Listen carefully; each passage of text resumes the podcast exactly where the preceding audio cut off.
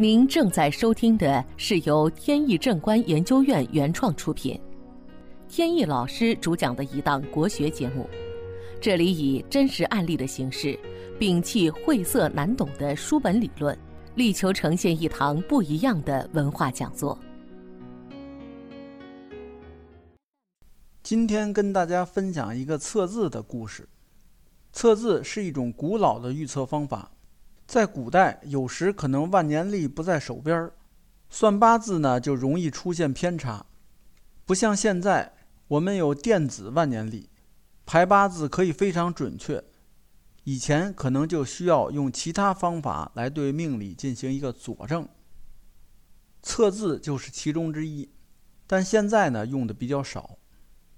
前段时间有位老朋友，在离婚多年以后再婚，请我去参加婚礼。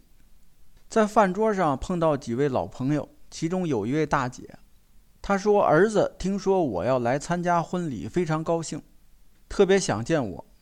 但是他在外地出差，今天正往回赶，但是飞机晚点，现在呢还在天上。我几年前曾帮他的儿子看过公司的风水，他的公司规模不小，我根据风水原理把他公司的大门移了一下位置。”后来效果是立竿见影，由此他对风水学和玄学产生了浓厚的兴趣。最近他和女朋友正在筹备婚礼，但是出现了一些意见分歧，导致有点不愉快。所以这位大姐就想来咨询，看看跟命理有什么关系。但是两个人都没到场。本来问姻缘婚姻最好是两个人都到。现在信息不全，我也不能给出一个很准确的结果。后来就说干脆，大姐你随便写一个字，我根据这个字给你测一测。他想了想，写了一个“哭”字，哭泣的“哭”。一写出来，这饭桌上的人呢就特别奇怪，说你明明是来问两个人的婚姻，问的是喜事儿，结果你却写了一个“哭”字儿，怎么这么不吉利呢？我摆了摆手，这个不要紧。最重要是第一时间把想起的那个字写出来，这就对了。千万不要为了求吉利专门写吉利的字儿，那样会影响结果的准确性。这个“哭”字呢，上面是两个口，下边是一个“犬”字。我问大姐：“你未来的儿媳是不是已经怀孕了？”她一愣，没直接回答。只是说刚才是随便写了这个字，你怎么就能看出她是怀孕了呢？我说大姐啊，你首先不用担心孩子的婚姻，婚姻没什么大问题，而且你很快就能抱孙子了，而且我可以明确的告诉你，不是孙女儿，而是孙子。为什么呢？原因很简单，咱们古代管儿子谦虚的称谓叫犬子。比如说家里边孩子生病，就可以说小犬有恙，或者说小犬生病，那么犬就是儿子。而这个犬字上呢有两个口，这不就是说明是两口子吗？现在还没结婚，就说明还不是两口子，这就预示着婚姻是顺利的，能很快就结婚，而且两口子怀里还抱着一个儿子。大姐听完就承认，媳妇确实已经怀孕，只是现在没有订到婚礼的酒店，因为他们选的吉日非常好，大家都挑这天结婚，所以他们中意的酒店呢就没订上。小两口就因为这个事闹了点不愉快。一听我这么解释，大姐就放心了。本节目由天意正观研究院原创出品。如需获取更多信息，请在任意网络上搜索“天意正观”即可。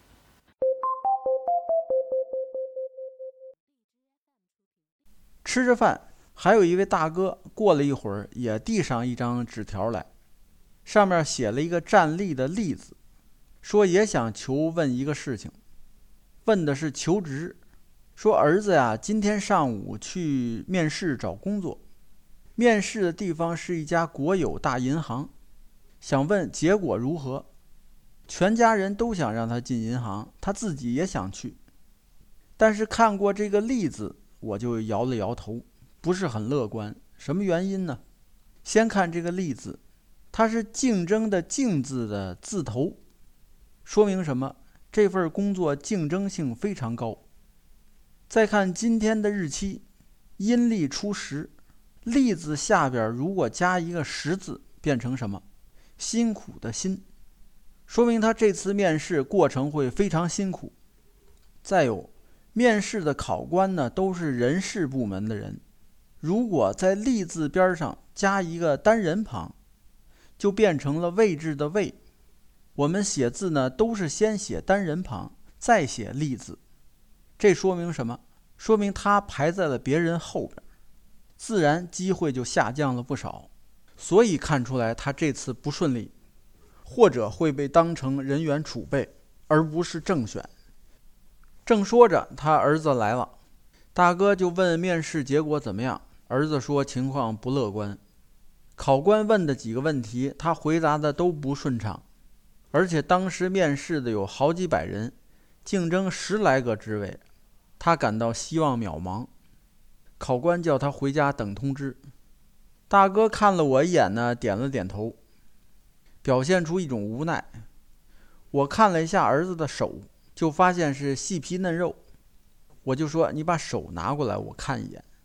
我把手接过来一看，他的手非常绵软，而且各个掌丘都很饱满，三条主线分外的清晰，事业线直，而且又深又长。手掌的太阳丘有成功线，成功线还很明显。我就跟大哥说，你一点都不用担心，孩子的手很特别。不是一般人的手，找工作也不用着急，最好是让他再念点书，再增加点见识，以后必然会成就一番事业。虽然他的发展短期内没法看到，但大哥的心情确实舒畅了很多，而且明确了将来的方向。好，本期节目到此结束。这个专辑是由天意正观原创出品，天意老师播讲。如有问题，欢迎在节目下方留言，我们会及时答复。感谢大家收听，朋友们再见。